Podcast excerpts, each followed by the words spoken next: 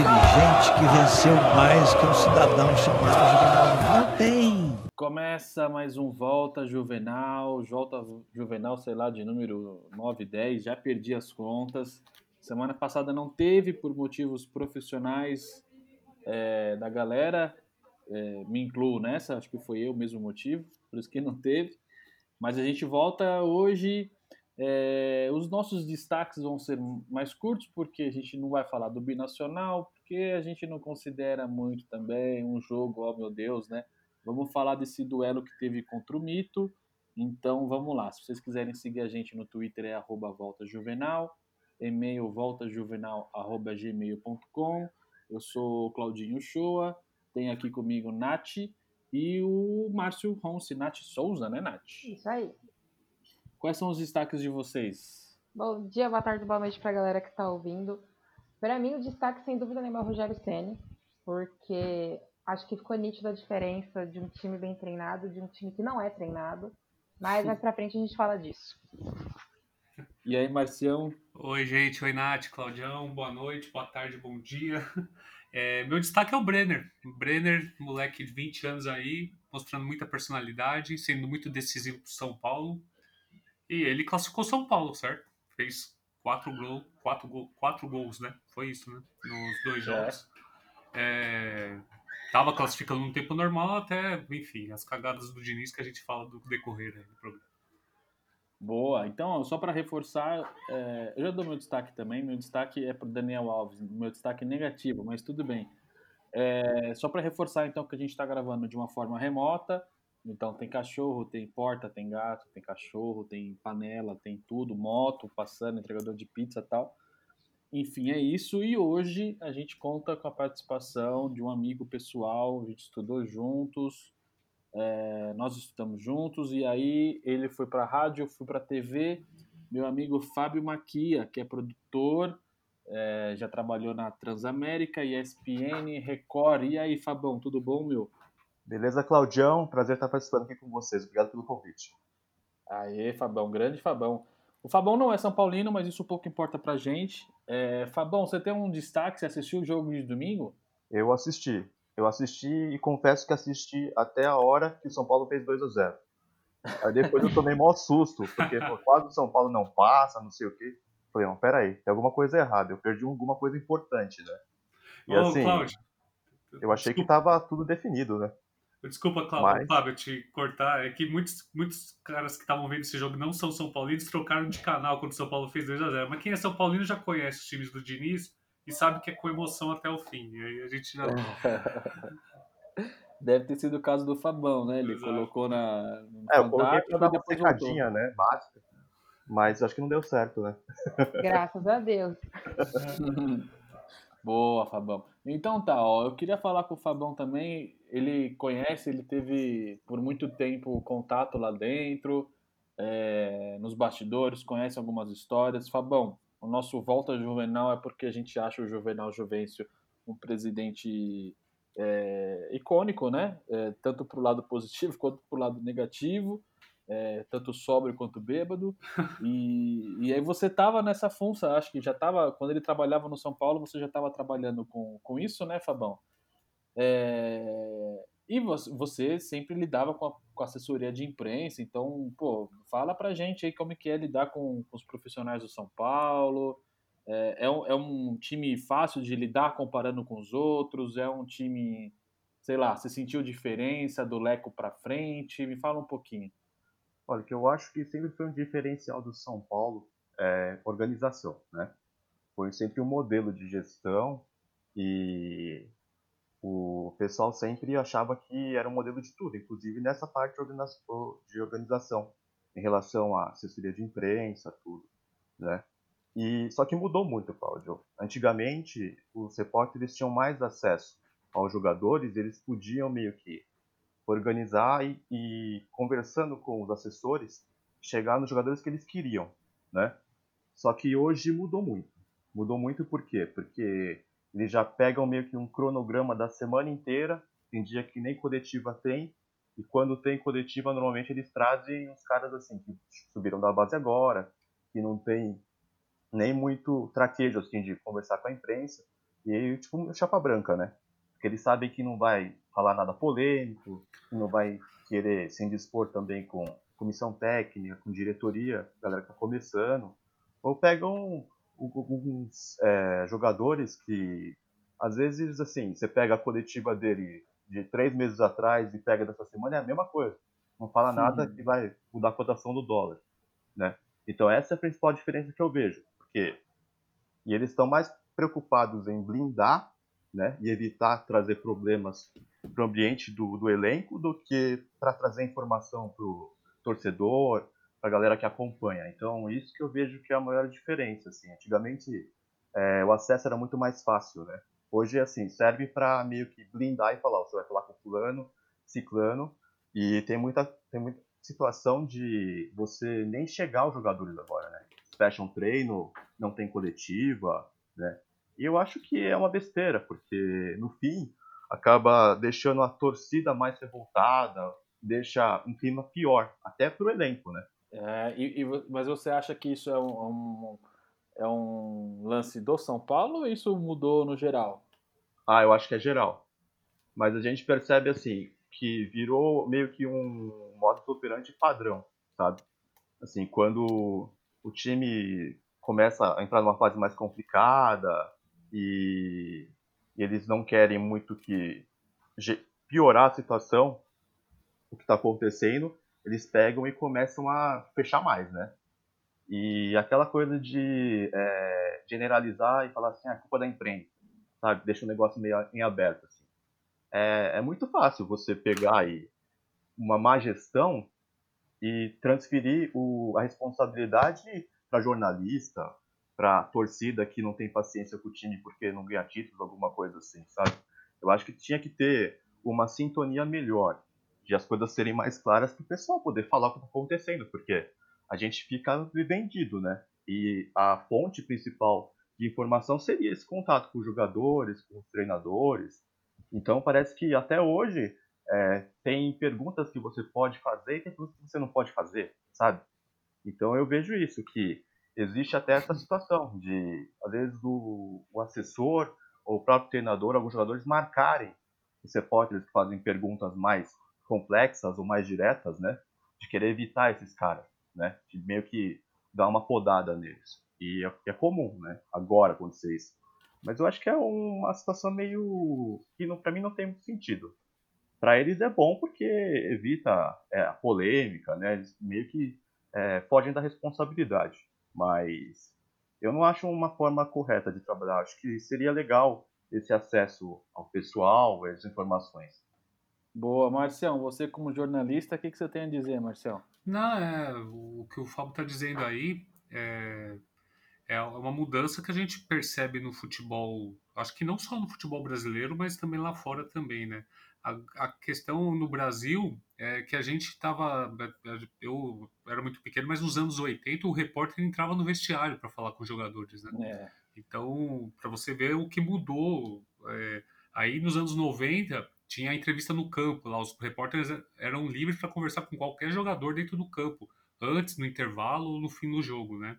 E agora não, eles escolhem cada time, né? Escolhe um jogador lá que fala depois da partida, e aí não tem agora por causa da pandemia a zona mista também, né? Então fica aquela o treinador sempre falando, apanhando e um ou outro jogador geralmente mais experiente para falar também nos pós-jogos. E o que mudou, eu acho também, né, o Fábio pode complementar, são as redes sociais também, né?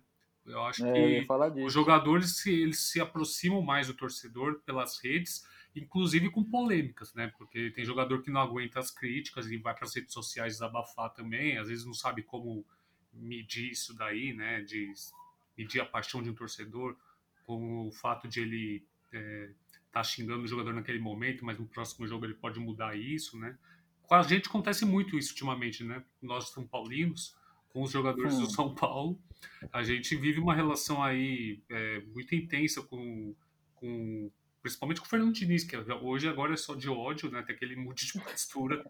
E domingo ele fez mais uma das, né? Que, que nos provou mais uma vez que ele não está preparado para ser técnico do São Paulo, na minha opinião, mesmo com a vitória, porque, enfim, a gente não sei se vai falar agora disso, Claudio, mas é isso, né? Que a gente tá aí vendo essa geração de jogadores. Eu nem coloco na culpa dos jogadores do aconteceu domingo. Eu coloco tudo na conta do Diniz, a quase eliminação do São Paulo.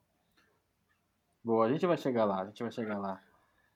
E, eu, e Fabão, você percebeu mesmo? Você pegou essa era pré-rede social, né? Claro que já tinha ali no comecinho, mas não era essa febre que, que é hoje, né? O jogador, naquela época que você estava trabalhando com esporte, não, não tinha essa mania de. Igual, do, é, domingo, o próprio domingo, o Luciano postou uma desculpa porque ele saiu pé da vida, né? Porque ele foi substituído deve ter causado no banco de reserva lá, o pessoal estava até comentando na transmissão. E domingo à noite ele postou um textinho lá pedindo desculpa. Você acha que, que isso tem a ver também, Fabão? Mudou muito? Ah, mudou bastante, né, Cláudio? Porque na época que eu comecei a, a trabalhar com essa parte de esporte, a gente caçava jogador pela telelista. Pegava o nome, o sobrenome dos caras, ligava nas casas, perguntava, ô, fulano mora aí? Né? você vê como mudou, né? Às vezes dava certo, às vezes dava errado. Então, hoje você fala com os caras pelo WhatsApp, né? Acha os caras na rede social. Então, mudou bastante. Tem até uma passagem assim que, em 2006, quando eu comecei a trabalhar com esporte e tudo, eu estava na Record, é, a gente tinha um sistema mais ou menos assim. É, em vez da gente ir que por, por esse caminho comum que estava todo mundo fazendo, que era usar as coletivas, a gente falou assim, a coletiva vai ser nosso backup, a gente vai tentar sempre trazer alguma informação diferente, uma reportagem diferente. Aí a gente começou a tentar é, fazer as reportagens antes das apresentações. E a gente chegou num ponto de tipo, fazer todos os entrevistados antes das coletivas do Corinthians. E aí a assessoria do Corinthians meio que falou, ó, não fala mais com a Record, porque eles estão furando a gente antes da gente fazer as coletivas da apresentação de vocês, você já está dando entrevistas para eles, né? Mas é por quê? Porque a gente tinha como chegar nos caras.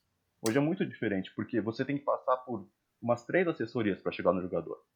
É, a tem... do clube, a assessoria é. pessoal. Isso. Então, assim, às vezes, por exemplo, você pega e fala diretamente com o cara, e o cara fala assim: ok, eu dou a entrevista para você, ou eu participo, vou no programa. Só que aí você tem que falar com a assessoria dele pessoal. E aí chega no clube, o clube não libera. Entendeu? Então, assim, a gente tem que dar três voltas às vezes para chegar nos caras hoje. Então é muito blindado. Só que, assim, do, do, mesmo jeito que eles são blindados pela assessoria do clube assessoria pessoal, eles chegam na rede social e falam qualquer abobrinho, né? Então não funciona muito, né? Porque falta não. orientação às vezes pros Sim. caras, né? E viu, Fábio, tem um, viu, Claudião, tem uma, é, uma, um repórter que eu gosto muito da ESPN, é, que é o Cícero Melo, Melo é, que fica no Rio de Janeiro. E ele, faz, ele tem algumas reportagens históricas né, na ESPN, e duas delas têm muito. Eu não sei se vocês já viram essas reportagens, mas procura no YouTube que elas, são, elas fazem muito sucesso hoje em dia, é, viralizando nas redes. Né? Tem uma que ele vai na casa de um dos jogadores, num pós-clássico Botafogo e Flamengo e o Renato Gaúcho fazendo um churrasco com os jogadores do Botafogo, ele tá lá gravando com os caras, e o Renato Gaúcho tinha perdido o jogo de 3 a 0 e tava com os adversários pagando uma aposta. E tem uma outra também, os Ratos da Praia, que é famosa também, que ele vai lá na praia lá de Copacabana, Ipanema, sei lá qual é a praia, tá lá Romário, Edmundo, Renato Gaúcho, também jogando lá o futebol deles na praia lá e tomando cerveja também. Isso nos anos 90 também, que é uma coisa que a gente nunca mais vai ver hoje em dia, né? É. Dificilmente. Mas pra você ver como mudou, né? Isso aí dentro que o Fábio tava falando. Como é a relação hoje repórter-jogador. E, e, e, aí, Fabão, ainda falando só desse. Pra gente já depois já falar de, do, do jogo e dos próximos jogos.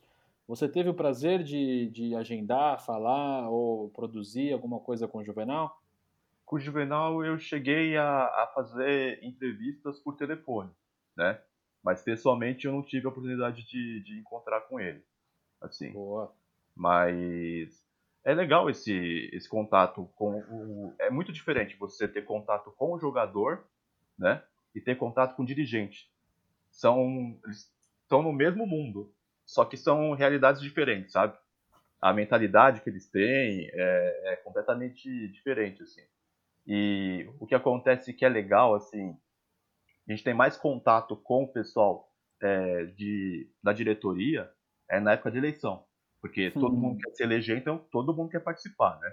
Então, é a época que a, o pessoal acaba participando até em loco, assim, vem do estúdio, né? Porque é do interesse deles também, né? É, é. é. Que, que legal. É, depois, se você conseguir, Fabão, produza uma entrevista da Nath com o Diniz. Ela ama o Diniz, velho. Por favor, eu mereço isso. Eu, eu acho que eu vivo para isso. Vai ser meu dia de glória. Vamos, vamos marcar. O, o, o, Diniz não é uma pessoa muito fácil, não, né? Porque ele, é, na época do Aldax já, né? Ele não, não usa assessoria do clube. Eu não sei se agora com o São Paulo deve ter mudado, né? É, e aí o que acontece? Ele pega e ele marca tudo sozinho.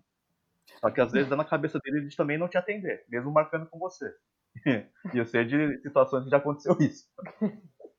Ele marca e depois ele, ele desiste, né? É, ele marca, só que na hora fala assim, ah, ele não te atende e depois a gente fala, ó, não pude atender, não, tipo, marcou, só que eu não quis atender, meio temperamental. Assim. Ele faz isso com o São Paulino também, ele ilude muito. Tá vendo, tá vendo, né, Cláudio? Eu tenho motivos para ser a maior hater do Diniz. Eu, eu tenho, ele é pior do que a gente imagina. Então não marca nada, hein, Nath? Não marca. Se você for marcar de bater um papo com ele, ele acho, talvez ele nem vá. O Claudio... E, talvez, e pra ele é melhor ele nem Melhor ir, ainda, se ele tiver juízo, ele não vai mesmo. Você ia falar alguma coisa, Marcelo? Não, é que dentro disso que você estava falando com o Fábio, de ele ter conhecido o Juvenal, eu, eu tive o prazer de conhecer o Leco, né? Pessoalmente. eu não sei se eu já contei essa história, mas eu fui uma vez numa reunião na agência onde eu trabalho de comunicação com o Leco, e foi, foi pré-contratação do Lugano, da última passagem do Lugano como jogador do São Paulo. Que tava, lembra, não sei se vocês se lembram, mas estava naquela semana de especulação se o São Paulo contratava o Lugano ou não para encerrar a carreira. E uhum. foi bem nessa semana o Leco acabou me perguntando, né? Um presidente tão convicto como ele, né? Se, se ele era a favor ou contra a vinda do Lugano, para mim. Eu acho você que respondeu o quê? Eu respondi que eu era a favor. O Lugano foi tão bem. Mas nessa, nessa educação ou você foi não, mais enfático? Fui... Lógico, traz agora. Não, eu fui bem educado porque o Leco ele tinha acabado de assumir quando saiu aquela coisa toda do Aidar, lembra? Que ele do Aidar. anunciou. Então a gente tinha uma expectativa com o Leco que as coisas fossem mudar. Não tava essa catástrofe, foi bem no comecinho mesmo. Então, Ou que seja, fase, né? todo mundo então tem que estar ciente que o Lugano só voltou graças ao Márcio. eu, eu tive minha contribuição de 0,0 alguma coisa. Boa. É então tá bom, Fabão, valeu, fica à vontade. Vamos bater um papo agora de futebol. Sei que você não tá mais no esporte, mas você acompanha. É... O que, que vocês querem falar do jogo de domingo, gente? Eu quero falar o seguinte, que eu já cansei do Daniel Alves. Dois. E, né, acho que já baixa a bola, né? Menos, menos, né? É, tudo bem, ele já falou 500 mil vezes que ele é o, o, mais ganhador, né? O cara que mais ganhou títulos na história do futebol, mas não ganhou nada com pra gente ainda. Então acho que ele tem que baixar a bolinha. E vocês têm o que para falar aí do, do jogo? Fiquem à vontade. Pode começar, Nath. Cara, um sufoco desnecessário, um sofrimento desnecessário. Acho que o que aconteceu domingo é a cara do São Paulo, realmente. Acho que é, a única coisa boa que a gente pode tirar desse jogo foram as cobranças do pênalti, que o time acertou todas, o que eu não esperava, eu realmente não esperava. O primeiro tempo, até que o time foi regular, é, eu achei bacana é, que quando o Luan recuava, ele dava espaço para o Reinaldo ter mais liberdade e para o Tietchan ter mais liberdade para trabalhar. Achei que dessa forma o time até conseguiu criar mais. Mas foi ridículo, foi um sofrimento desnecessário. Eu não entendo o que, que o Diniz tem na cabeça de estar com o resultado na mão e recuar o time todo. Se vocês souberem. É, o, o Diniz estava. Ele estava ele estava lá em cima na, na, tribuna, no WhatsApp dele, tentando marcar entrevista com o Fábio. E depois para desmarcar. É isso. Ele é doidão, velho. Cara, é, não, não tem sentido, porque assim, é, a gente, o torcedor sabe, mas o Diniz, sei lá, ele usa alguma coisa, gente, a gente explica só. Porque assim, é, é ele faz umas coisas que todo o planeta sabe, o Papa sabe que o time do São Paulo é muito estável. É, que 2 a 0 4 a 0 o São Paulo ainda está correndo risco.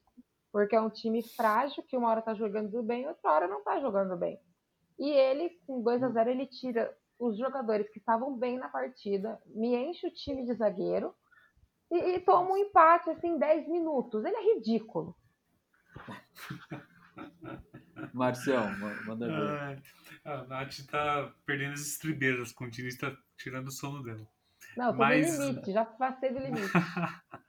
Mas a gente sabe que, Cláudio, você tava falando aí do Luciano que pediu desculpa em rede social, né? Cara, isso também me incomoda na geração de jogadores, dessa, essa geração de jogadores. Pedir desculpa por quê, cara? Ele tava certo, meu. Ele tem que ficar puto mesmo, cara. Ele foi um absurdo sair daquele jogo. O Ele Luciano devia é. ter batido na cara do Diniz. Ah, É, tinha que ter ido lá pra tribuna pegar pelo pescoço, cara. É, não tinha. ele- Aí depois ele ainda tirou o Brenner, cara. Ele tirou o Brenner, que era o artilheiro de São Paulo. É o artilheiro de São Paulo. Pra colocar o Pablo. Aí depois ele enfia 200 zagueiros no time. E aí a gente fica com o Pablo, sem o Brenner, sem o Luciano. E toma gol ainda, cara. Quer dizer, se- olha, sério. é, eu não me lembro nem do Jardine fazer tanta merda como esse cara faz como treinador do São Paulo. É sério. A, Eu a acho gente. que. Oi, Nath. Eu acho que nem o Gargamel, que ficou pouquíssimo tempo, não fez uma cagada dessa. Cara, é, é surreal. A gente sofre em jogo. eu, Assim, eu tava acabando o domingo ali. Ah, vai ser uma classificação tranquila. Que bom, né? 2 a 0 Que bom. De repente, toma um empate em 2 minutos, 5 minutos ali. E o nosso domingo acaba sendo tenebroso no final por causa do. Tinha um erro. Era um, um jogo decidido já. Não tinha É, onde errar, não tinha como. Era, era segurar a bola no campo de ataque, matar o jogo no contra-ataque, sabe? Não tinha como perder aquele jogo. E voltou, ficou por um fio. A gente tem que agradecer ao Volk, que fez uma ótima partida. No tempo, fez, o, fez. seg- o primeiro tempo do São Paulo foi bom, né? É bom que se diga isso. Eu gostei do primeiro tempo do São Paulo. O segundo tempo foi o Fortaleza foi pra cima e o São Paulo fez 2 a 0 quando o Fortaleza estava melhor. E aí quando o São Paulo fez 2 a 0 que eu pensei, bom, agora vai fazer 3, 4, o Fortaleza vai pra cima e tomou o empate. E é isso, né? Acho que a gente continua sofrendo com essa estabilidade maldita que não acaba nunca. Essa gangorra infernal que a gente vive há um ano já, né? e é um negócio de louco. E, e- Ô, Fabão. Ah, desculpa, Nath. Não, eu só ia complementar, eu ia falar, volta do que eu falei lá no começo, que o meu destaque era o Ceni. O Ceni voltou do intervalo com um time completamente diferente, um time que resolveu, é, conseguiu empate, pelo menos, né? Na teoria, ele ganhou o segundo tempo, na teoria dinizista. E É, o Diniz, tipo, as alterações que ele fez acabou com o time, tipo, em, em 10 minutos. O que um conseguiu de sucesso em 10 minutos, o outro conseguiu ladeira abaixo. Ele é ridículo. Ô, Fabão, você que acompanha futebol, o que, que você acha do Diniz como técnico? Ah, cara, eu acho que ele ele é meio professor Pardal, né, cara? E assim, isso não funciona. É, é muita mudança toda hora e ele é teimoso, né? O que é mais complicado, porque ele acha que ele tem razão sempre. E isso aí acho que é para vocês que acompanham São Paulo, que torce, deve irritar muito, né? E eu até tenho uma pergunta assim para vocês que acompanham São Paulo direto. Vocês acham que se o Daniel for para lateral, ele vai ajudar mais o time? Ah, Posso ser o primeiro a responder? por favor, manda ver. Eu, eu acho que ele vai. Eu acho que ele na direita funciona muito mais, porém ele não quer. Mas, ao mesmo tempo que ele não quer, o Tite parou de convocar ele, né? Teoricamente. Então, talvez ele volte para lateral para poder voltar para a seleção, se ele quiser, né? Eu não sei se ele tá tendo essa esperança de, de ir para a seleção de novo. Fala aí, Nath Márcio. É, não, eu acho que o Daniel, é só uma ponderação que eu ia fazer. Eu acho que ele não tá jogando bem, mas é por uma questão física, porque o, o é isso que é minha bronca, mais uma bronca com o Diniz. O cara não saca o Daniel Alves, ele já tem 38 anos, ele não vai aguentar essa maratona de jogos que os times estão tendo esse ano. Eu acho que é uma questão física, porque ele tava jogando bem, Cláudio, no meio de campo. Eu acho que aí não é uma questão de ele jogar no meio na lateral, de render mais. Eu acho que ele tá cansado, cara. Sério mesmo. Eu acho, pode ser. eu acho Nossa, que ele. cansado e não faz nada em campo. Como que cansa? Então, por isso que eu acho, Nath, por isso que eu acho que ele tem que pegar um, um descanso aí de dois jogos aí. Eterno. É, eu não sou, assim, eu tomo cuidado pra falar do Daniel Alves, porque ele tá, me irritou muito naquele pagode que ele fez lá. Ele realmente é um cara que quando vai falar, quando abre a boca pra falar, fala muita asneira, né? Só que eu acho que ele pode ajudar dentro de campo, só que realmente, de fato, agora nem isso ele tá contribuindo, né? Embora tenha batido lá o pênalti, né? Mas fez mais que obrigação também, né? Mas eu acho que ele ainda pode ser útil pro São Paulo, mas sinceramente eu acho que tem uma questão física aí que tá atrapalhando. Você quer concluir, Nath? Não, eu não. Eu tô vendo o hater dele também, porque me, me incomoda. Depois do pagode, né? Não, e nem só o pagode. Vocês não viram o que, que ele aprontou, acho que segunda? Não. Que uma pá- eu acho que vocês não viram. Uma página bem conhecida de São Paulo postou um texto é, com uma imagem dele mostrando números, evidenciando dados, fatos de que ele realmente não tá bem, não tá tendo uma sequência boa. Ele foi comentar na página com a maior ironia, falando realmente esse cara não joga nada, ele não joga bem. E começou a debochar da página. E assim, eu como torcedora, eu É. me sinto completamente desrespeitada. Porque é um cara que ele não tá ali fazendo um favor pra gente. Ele ganha um milhão e meio por mês. E ele não tá ajudando o São Paulo em nada. Não ajuda o São Paulo nem a fazer dinheiro. O São Paulo poderia aproveitar do marketing para fazer uma grana em cima dele. Mas nem para isso ele não tá servindo. E, e o cara Boa, é arrogante, o cara é arrogante, ele não aceita crítica. E é isso que me deixa mais incomodada. Aí volta no, no exemplo do Luciano. Realmente ele não deveria ter pedido desculpa, mas ele pediu. E você percebe a diferença de um, é, de um jogador para outro. E o Daniel Alves não, ele não tem humildade, ele se acha o maioral, ele realmente é o dono do time, porque acontecem coisas ali que eu realmente não, não consigo explicar. E, e é isso, tá cance... eu cancelei ele. Boa. Então, ó, vamos para aquele momento onde a gente elege. é, na época que o Fábio trabalhava na Transamérica, era o Bam Bam Bam. Mas agora aqui, Fabão, a gente elege o cara que ganha a bala do Juvenal. Vou soltar a vinhetinha aqui. Então é isso, Fabão. Ó, o Márcio e, e- e o Márcio Renato já sabem, obviamente. Fabão, é o seguinte: a gente dá uma bala do Juvenal, que ele gostava bastante de bala ali no escritório dele, para alguém que se destaca, alguém que ou que jogou bem. Não precisa ser só jogador, pode ser é, o Fernando Diniz. O Fernando Diniz acho que dificilmente ganha bala aqui, mas enfim. Vai ganhar outra Pode ser um Nath, presidente, pode ser. pode ser um. alguém relacionado ao time, pode ser o Rogério, pode ser algum ex-jogador, enfim. Você quer começar, Fabão? ou Você quer que a gente comece só para você ver como é que funciona? Ah, pode começar, hein? Então a Nath começa. Ela vai eleger o cara da bala, que vai ganhar a bala, e o pior vai ser o cara que vai tomar um uísque vagabundo, que o Juvenal adorava. Manda ver, É, Nath. vamos lá, a bala da semana vai pro Sara, porque eu acho que o Brenner, obviamente, já foi destaque, provavelmente vocês vão dar bala pra ele, mas eu acho que o Sara tem calado muito a minha boca e ele vem numa constante evolução que tá me surpreendendo bastante. Eu espero que ele continue assim. Agora, whisky? o uísque vagabundo, sem dúvida nenhuma, é pro Diniz, eternamente pro Diniz. Marcial, manda ver. É, só o Sara nunca me enganou, viu, Nath? Sempre soube que era craque. Você teve, teve razão.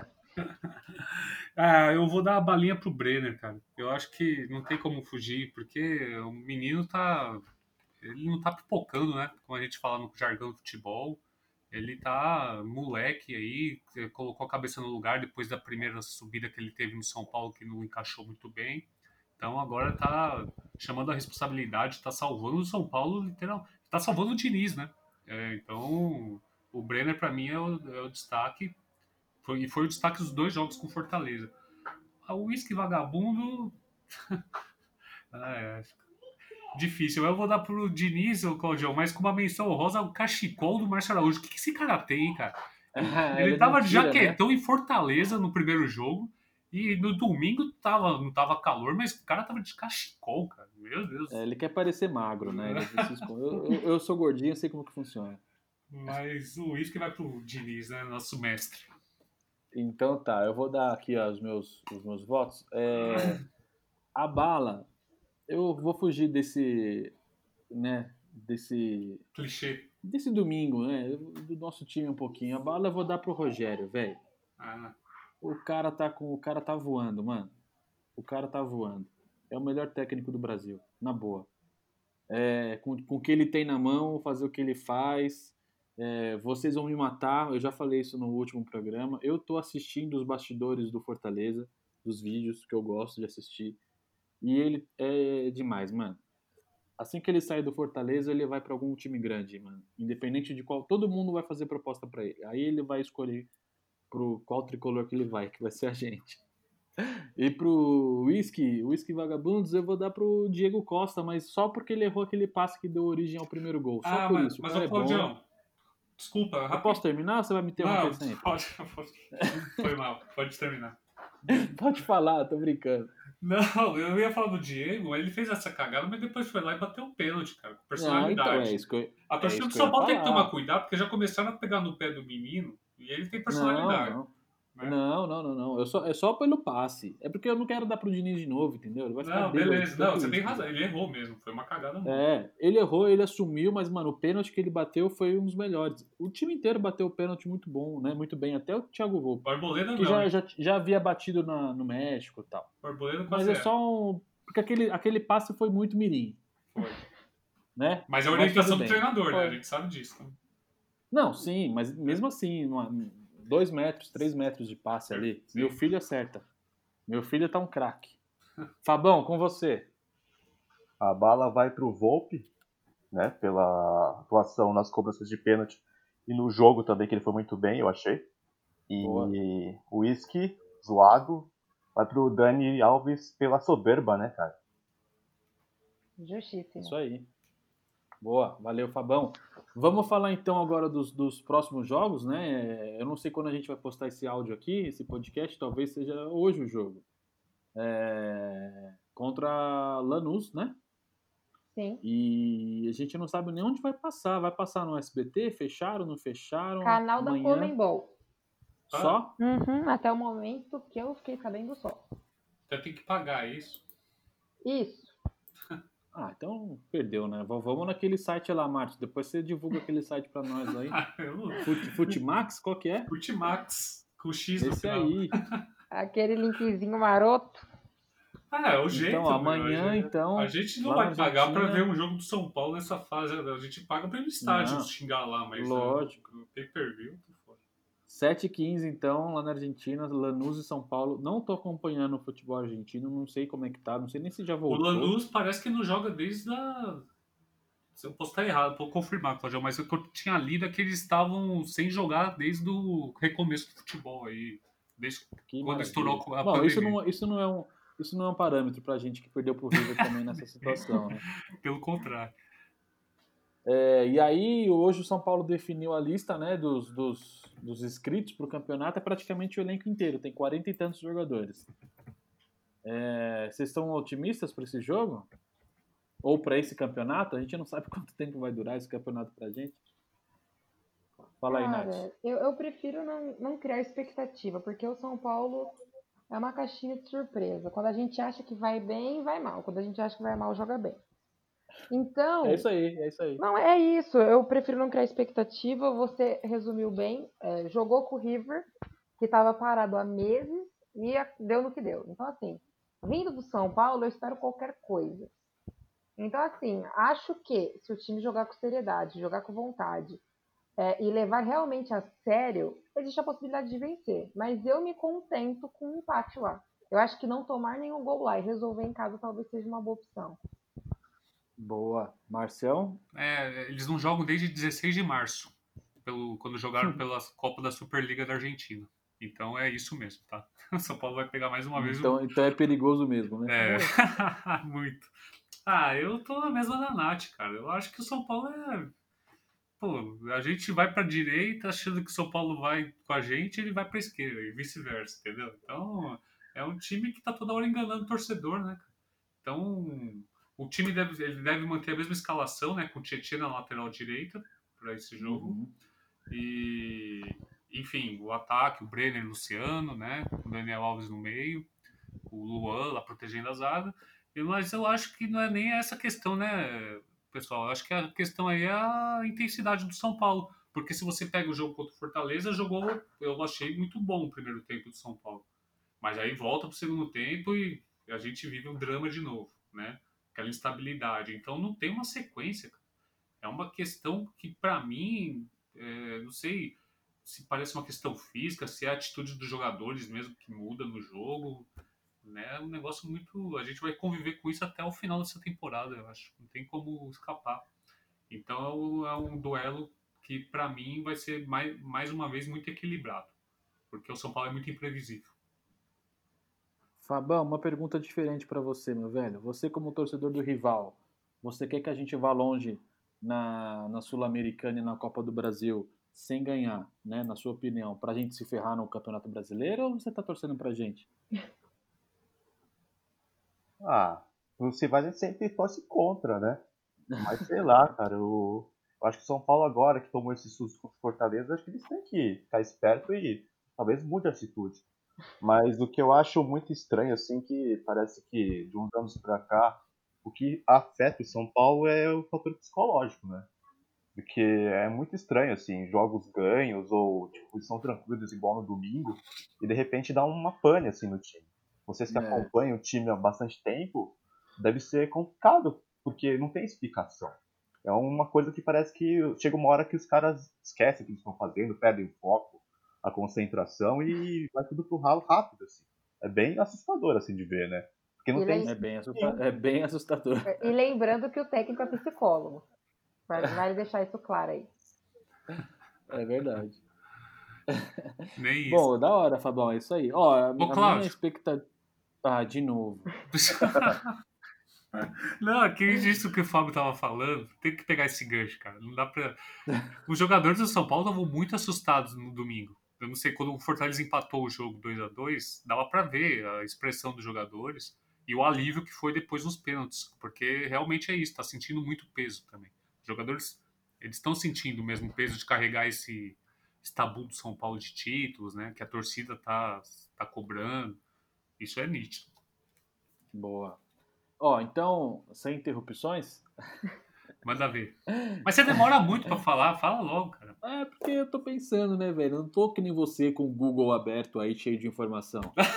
Não, é- É, não, eu, eu, eu acho que o São Paulo até pode jogar bem amanhã, mas eu não, eu não sei se eu, eu queria é, uma Sul-Americana, não. Eu sei que é importante, é um título, dá dinheiro, mas eu tô mais preocupado com a Copa do Brasil. Eu gostaria que fosse mais a Copa do Brasil. É, porque a gente não tem, né? Então, e teoricamente é mais fácil. Viagem aqui, né, por mais que o Brasil seja grande, é uma viagem que a gente cons consegue fazer mais rápido, né? Cansa menos o time. E, enfim. Forta- É. Buenos Aires é mais perto que Fortaleza. Não, São sim, Paulo. Buenos Aires não é longe, mas tem o resto aí da, da América do Sul, né? Não sei quais são os outros times, né? É. Mas Buenos Aires não é o, o problema, não. É, e aí, só pra gente já ir encaminhando pro final, no final de semana tem o Flamengo, lá em Flamengo, é, dia 1 às 4 horas. E aí o Flamengo é o Flamengo desde o ano passado que tá dando dor de cabeça e o Diniz foi o único técnico que não perdeu pro Flamengo. Único não, né? Acho que ele foi um dos, né? Que não perdeu pro Flamengo lá no Maracanã. O que, que vocês acham? Cara, eu acho. Eu mantenho minha opinião em todos os jogos. Não- não- a gente não sabe o que esperar do São Paulo. A gente vai achar que o time vai entrar bem, igual entrou contra o Palmeiras, vai querer é, manter aí essa regularidade de não perder para o Flamengo no Maracanã. Mas pode ser que o time entre e leve 5x0, ou que faça 5x0. Eu não sei o que esperar do São Paulo. Eu prefiro não criar expectativas e não me iludir, para depois não passar vergonha. Ah, contra o Flamengo eu sei. O São Paulo acho que vai tomar uma goleada do Flamengo. acho que vai ser 4x1 pro Flamengo domingo, cara. Porque esse time do Flamengo é muito bom. E o São Paulo com aquela Aquela instabilidade. vontade toda, né? Não, não, vontade eles têm, eu acho. O problema é instabilidade emocional, cara. É, não sei. Eu- É no Maracanã o jogo, né? É. Meu Deus. Mesmo sem torcida. Se eu tivesse com torcida, então. Mas. Ah, é, contra, contra o Flamengo eu não tô muito otimista, não. Você falou isso que o São o Diniz foi. Acho que foi o único que não perdeu lá no Maracanã, né? Eu acho que foi ele, teve ele mais um, eu acho, Marcel. Não vou lembrar agora. Foi um dos primeiros jogos e ele jogou bem na defensiva. Eu lembro disso aí. Eu lembro que eu tava assistindo esse jogo. Ele jogou Sim, no- sim. é, bem diferente das características dele. Eu não sei, Claudião. Eu, um empate lá vai ser. Um, dois empates essa semana tão, estão ótimos pro São Paulo. Os dois. Boa. Eu acho que o Flamengo tem um mega time. É, Parece que volta Rodrigo Caio, Bruno Henrique, né? É, Mas eu acho que vai ser igual ano passado. Acho... Igual foi Atlético Mineiro e... e Sport esse final de semana, que os caras amassaram e o goleiro do esporte fechou a casa. O... Acho que vai ser isso, né? Acho que o Flamengo vai amassar a gente e a gente vai se defender e se sobrar uma, o Brenner encaixa. O que, que você acha, Fabão, desse jogo São Paulo e Flamengo domingo? Quer dizer, Ah. Flamengo e São Paulo, né? Eu acho que a única forma assim de é, fazer frente ao Flamengo hoje, qualquer time do Brasil, é meio que jogar mais para se defender do que para atacar. Porque é um time muito bem montado e tem muita peça de reposição, né? Eles são muito perigosos. É. É isso então, né, Marcião? Ó, Márcio, Nath e Fabão, falamos de Lanús, falamos de Flamengo. Aí na outra semana vai ter Lanús de novo aqui no Morumbi. Ô, Cláudio, É, só e a gente- uma... Ah, não. eu tô, eu, mas eu tô chamando, hein, com respeito. Fala, Não, olha esse, fala. fala. esse meio de campo do Flamengo pra frente, cara. Tem o Gerson, tem a Rascaeta, tem Everton, Everton Ribeiro. o William. Pedro, Pedro, ah, o William eu acho meio fraco, mas o Pedro, o Bruno Henrique. Bruno Henrique. Cara, é um, que time, velho. A gente. É. Deus É absurdo, né? do- É, não, é um time máscara. E o melhor é o zagueiro, o Rodrigo Caio, né? Não, essa é a nossa esperança. Ele- Diga-se de passagem, né? Nossa esperança de vitória é o Rodrigo Caio dar mais uma pichotada que ele costuma dar lá. E ele, ele ainda tem, um- vai, vai, vai gerar uma grana pra gente, viu? Olha que interessante. Igual o Lucas Evangelista. Mas por que vai gerar uma grana? Não, porque eu acho que ele tem alguma coisa do contrato dele, eu acho que o Flamengo não comprou 100%, entendeu? Então o, o Flamengo deve ter opção de compra 100%, aí vai uma grana mais pro São Paulo, ou se o Flamengo revender, é aquele esquema do, do moleque ser formado na base, tal, tal, tal. Se eu não me engano é isso. Entendi. É, mas é isso então, ó, vou explicar então de novo, Marcião. Eu sei que esse quadro é seu, mas só para o Fábio é, entender. É, Fabão, o Márcio ele tem um quadro no nosso podcast que é o quiz, que é o quiz Arapuca, como diria o nosso grande Juvenal Juvencio. Então participa com a gente aí. Pode abrir o Google também se quiser, porque a Nath faz isso sempre. Ela sempre Ah, abre o com Google. certeza, com certeza.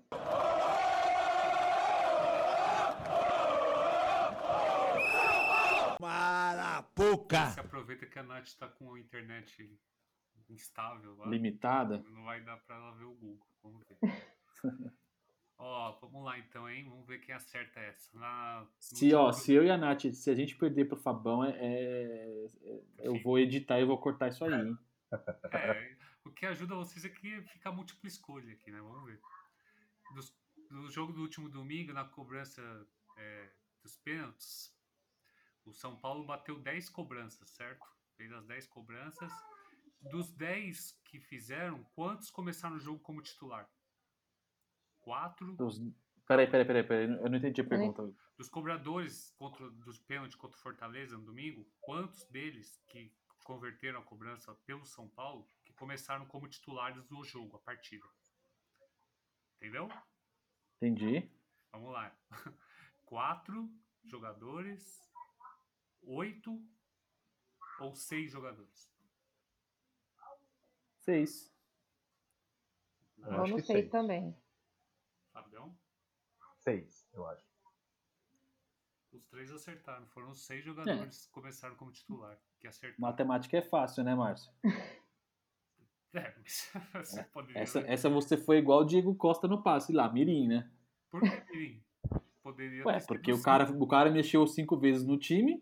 Poderia ser cinco, então. Cinco vezes. Hã? Poderia ser cinco ou cinco. Não entendi. Não, eu viajei mesmo, né? Pode. Ah, tá. Que bom que você percebeu. não, Claudio, eu não viajei, não. Ele poderia ter feito duas mudanças. Você não poderia. Não, mas a gente sabe que mexeu cinco vezes. Ele poderia Não, ter ele- feito quatro. Mas pela, pelos cálculos que você fez aí, pela, pelas opções, era essa, É verdade, viajei. né? Você quer fazer mais uma aí de bate-pronto ou você se. Tem mais uma. É, vamos lá. Quem é, que- quantos gols o Brenner tem na temporada? Eu não vou dar Onze. pra Nath. Nath? 11, 11, 11. Eu acho que 10. Eu sei que ele é artilheiro do time. Fábio? Uns oito. O Claudio acertou, finalmente. Ah, eu tô bem informado. Tá com Boa. o Google aberto, né, Cláudio? Não, mas eu, foi, foi matéria, foi matéria a semana inteira isso que o cara já passou, o Pablo, tal, tal, tal. Eu de- decorei, né? Sou bom em números.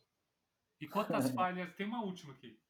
Ah, não. Essa não vai valer, mas pode fazer, vai. Tô brincando. Quantas falhas o Reinaldo tem na temporada? Nossa, Quantas falhas? Nossa. Tô brincando, eu não tenho esse número, não. Porque ele falhou. Não, mas deve, mas deve calcular. Põe aí umas três por jogo. Foi ele que falhou no segundo gol do Fortaleza. Mais O vez, da- linha de cabeça? É, ele é linha de impedimento, né? Ele ele que sai atrasado. Ah, que fase, hein, gente? É impressionante. Mas ele bate bem o pênalti, esse cara, né, mano? Ele bate Sim, sim, sim, sim. No ataque ele é bom.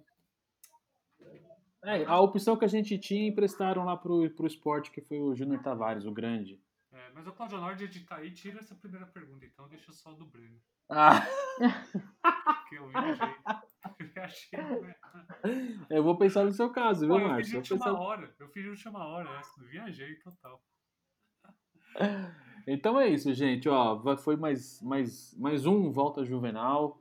É, gostaria de agradecer ao Fábio, meu, meu amigo de muito tempo, de, sei lá, 15 anos atrás. É, pô, jornalista, produtor das rádios, tá em outra rádio agora, né, fazendo outro, com outro foco. Fabão, mano, te agradeço demais, viu? Obrigado, mano. Valeu, Claudio. Obrigado pelo convite aí. Agradecer também aí a Nath, o Márcio. Foi um prazer participar. Valeu, obrigado mesmo. Valeu, Valeu, Fabão. Ó, só, só não, não desloga tudo não, que eu tenho os Paranauê para fazer aqui. É, Só por último, Fabão, é que o nosso time sempre fica na frente do seu. Aí tá tranquilo. Ah, tá. Beleza. Va- Normal, né? Não provoca, Claudio, que ele vai começar a falar de título aqui nos últimos anos e tá lascado. Não, nos últimos anos a gente tá lascado, mas na história não. Mas isso a gente deixa para um próximo, pra um próximo programa. Vou falar de Valeu, Nath. Valeu, também, né? Marcelo. Tamo O junto. que foi, que foi Fabão? Falar de mata-mata também aí, né? Começa Morre, morre, pô. Morre, morre. Valeu, Nath. Tamo junto. Até a próxima. Valeu, Marcel. Valeu, gente. Até a próxima. Então é isso. Mais um Volta Juvenal. Vai lá no Twitter, arroba Volta Juvenal. Vai no e-mail lá, Volta Juvenal, arroba Gmail. Manda qualquer coisa pra gente. E é isso. Ah, eu queria mandar um, um abraço pro Ed. O Ed Salles ouve a gente.